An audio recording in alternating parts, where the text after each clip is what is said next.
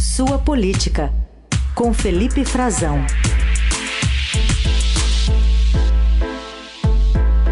Bom dia, Frazão, tudo bem? Oi, Carol. Oi, Heisen. Bom dia para vocês. Bom dia para os nossos ouvintes. Uma excelente quinta-feira a todos. Isso aí, Frazão. Hoje o Estadão informa que o PT vai tentar proibir a participação de militares da ativa em cargos civis e acabar com operações de garantia da lei e da ordem. Deputados do partido pretendem apresentar uma PEC para reformular o artigo 142 que trata do papel das Forças Armadas, mas vem sendo usado por bolsonaristas para defender uma intervenção militar no Brasil. A gente ouviu falar muito, né? É, especialmente no, no comecinho do ano, sobre esse artigo 142. Queria te ouvir sobre essa movimentação e a chance de vingar. Verdade, Carol. Vamos começar pela chance de vingar, que eu acho que é mais importante para o nosso ouvinte, para quem nos acompanha.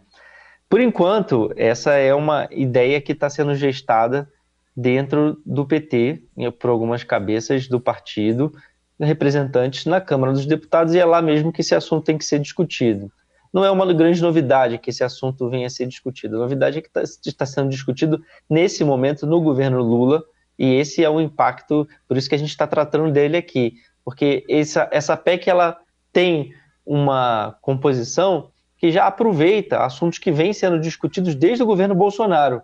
Inclusive já tinham sido debatidos, apresentados no Congresso e nunca evoluíram.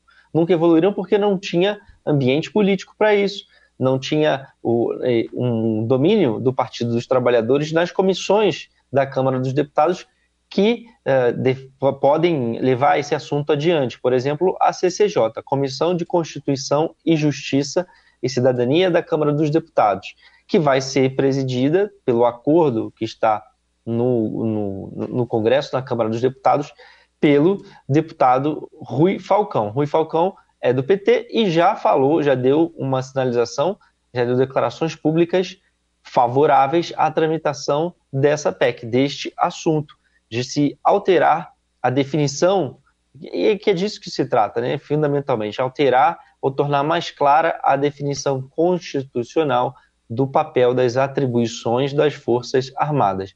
E aí, além desse artigo chamado 142, é, que tem essa iniciativa do PT agora, ela, ela muda, ela mexe com outras duas é, funções que estão previstas e que hoje podem ser é, desempenhadas pelas Forças Armadas ou por militares das Forças Armadas individualmente.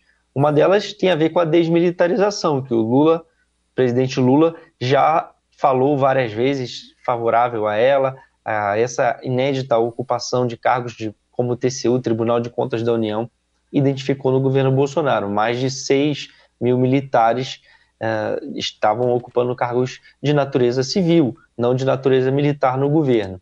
Essa PEC ela já estava apresentada e eh, era da deputada Perpétua Almeida, que é do PCdoB, aliada do, do Partido dos Trabalhadores, aliada do presidente Lula, e nunca conseguiu tramitar. Ela nunca avançou, nunca foi sequer colocada em votação essa PEC ela incomoda, porque é, ela traz, está sendo incorporada nessa nova proposta do PT, e a ideia é que quem vá para o governo ocupar um cargo é, de natureza civil ou política saia imediatamente do serviço ativo das Forças Armadas. É como se o cidadão que é militar tenha que se aposentar.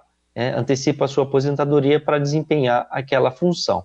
E a outra seria acabar com os decretos, né, a possibilidade dos militares serem empregados de forma acessória na segurança pública para garantia da lei e da ordem. Essas operações elas cresceram muito nos últimos anos, Carol e Heisen. Elas passaram a ser usadas por iniciativa dos, do, de um dos presidentes dos poderes é, para diversas funções. Inclusive o Lula chegou a falar que entendia que se isso tivesse sido decretado agora no início do ano para conter a, a, depredação, né, todo o ataque à democracia, à sede dos três poderes, que isso seria, na prática, entregar um controle aos militares do governo do país, simbolicamente, porque você passa, né, as, a força de segurança, o policiamento, ele passa para o controle de um oficial, um general, geralmente das Forças Armadas, para uh, comando né, dessa garantia da lei e da ordem. Isso já foi feito no Rio de Janeiro, já foi feito nos presídios, uh, em alguns estados do Nordeste.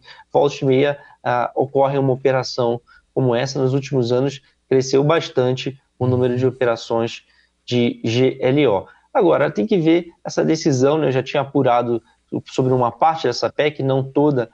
Isso pode ser uma grande encrenca para o Partido dos Trabalhadores, pode ser uma encrenca para o governo Lula, por não ter ainda uma base congressual testada, certamente não será uma das pautas que ele vai uh, apostar agora de imediato para iniciar o seu na, no retorno do carnaval para iniciar a sua relação com o Congresso, porque ela divide opiniões. O próprio ministro Alexandre Padilha, que trata da articulação política, disse que isso aí pode ser um problema, né, uma polêmica, a palavra que ele usou. Vamos ver quando essa polêmica chegar. Isso não é, é iniciativa do governo.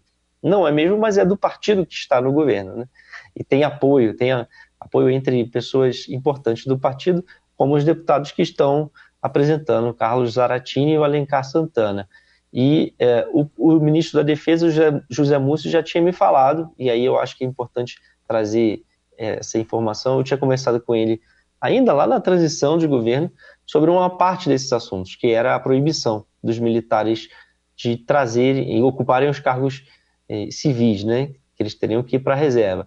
E ele disse que para isso, como uma PEC, eh, e como esse assunto é polêmico, que precisava de decisão do presidente da República. Então, imagine, se, se só para aquele assunto já precisava de uma decisão do presidente, uhum. para os outros dois, que são ainda mais polêmicos, mais amplos, né, mudar a definição, a atribuição, é, como está redigida na Constituição, tirar a garantia da lei e da ordem, né, colocar a garantia da soberania nacional, da integridade territorial do país, claro que vai depender também de uma decisão política do Lula. E o cenário mudou bastante, é mais favorável no entendimento do PT para o enfrentamento desses temas, por causa, claro, evidente, dos fatos ocorridos no dia 8 de janeiro. Muito bem. O Frazão, outro assunto, é o Fundo Amazônia, né, que está sendo reativado agora no novo governo, ficou praticamente desativado no governo Bolsonaro, tinha recursos da Noruega e da Alemanha. Agora tem mais gente querendo contribuir. Os Estados Unidos, por exemplo, isso foi tema até na viagem do presidente Lula a Washington na semana passada. Mas por enquanto o que está se falando de valor está chamando a atenção negativamente, né? Pois é, Raíssa. Inclusive o valor é, ia ser falado e não, de fato houve um, uma certa frustração, um impacto inicial é, não foi positivo da declaração de qual seria o valor, tanto é que o valor não foi formalmente anunciado quando tem esses encontros né, na viagem bilateral. Geralmente há uma declaração conjunta emitida pelos, pelos ministérios das relações exteriores e o valor não constava lá, constava só a intenção que já tinha sido anunciado, o próprio presidente Lula confirmou, dos Estados Unidos de aportarem recursos só que ontem, né, a embaixadora dos Estados Unidos no Brasil recebeu a imprensa pela primeira vez. Eu tive lá na embaixada e a Elizabeth Bagley, ela falou, Heisen e Carol, que o Congresso dos Estados Unidos é quem toma essas decisões orçamentárias e que ele fará a determinação dos valores autorizados.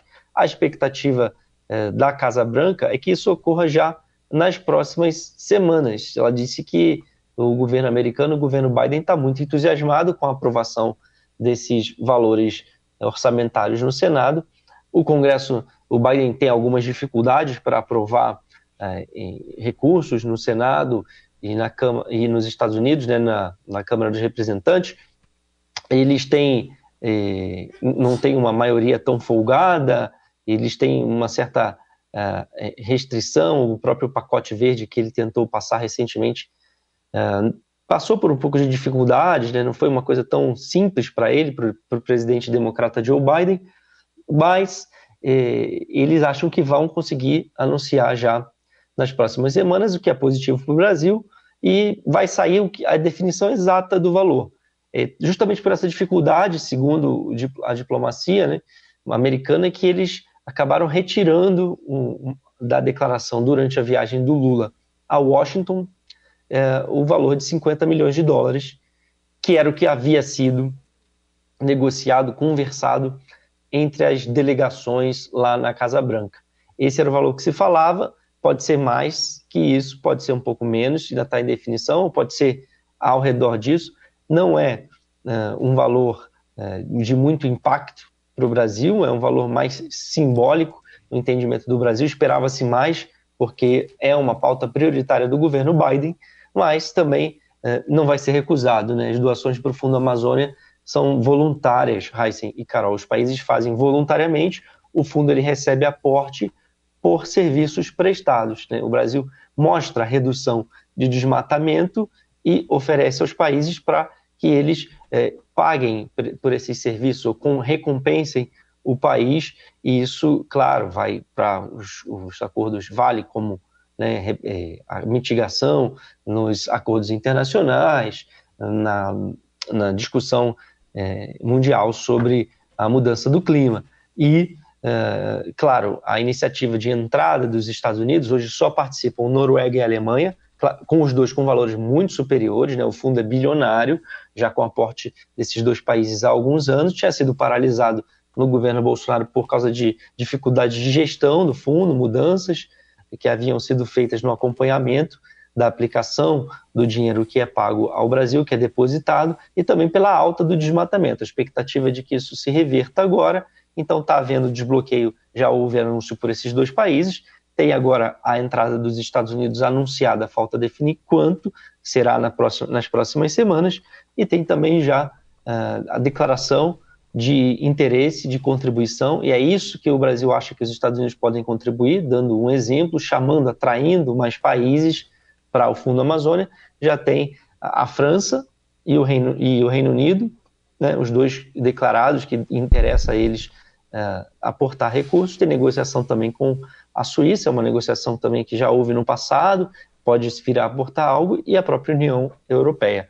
Então, é, pode ser que isso destrave um pouco, mas o perigo é a sensibilidade do valor é que o exemplo seja de um aporte pequeno por parte dos Estados Unidos, muito pequeno, do tamanho do fundo, porque ele representa. Né? Claro que os valores de recursos são sempre bem-vindos. Muito bem, sinalização que também demonstra, né, de alguma forma, o poder do governo nesse, nessa inclusão da política ambiental brasileira de volta, né, com mais força e, e protagonismo. Vamos acompanhar. Felipe Frazão, obrigada por hoje, bom fim de semana e bom carnaval. Tchau. Ah, para vocês também, Carol. Heisen, nossos ouvintes. Excelente carnaval aí, que eu soube que em São Paulo tá muito bacana, com muitos blocos, né? Vou passar de plantão aqui em Brasília, trabalhando um pouquinho. A gente se vê na semana que vem também, durante o carnaval, inclusive. Até mais.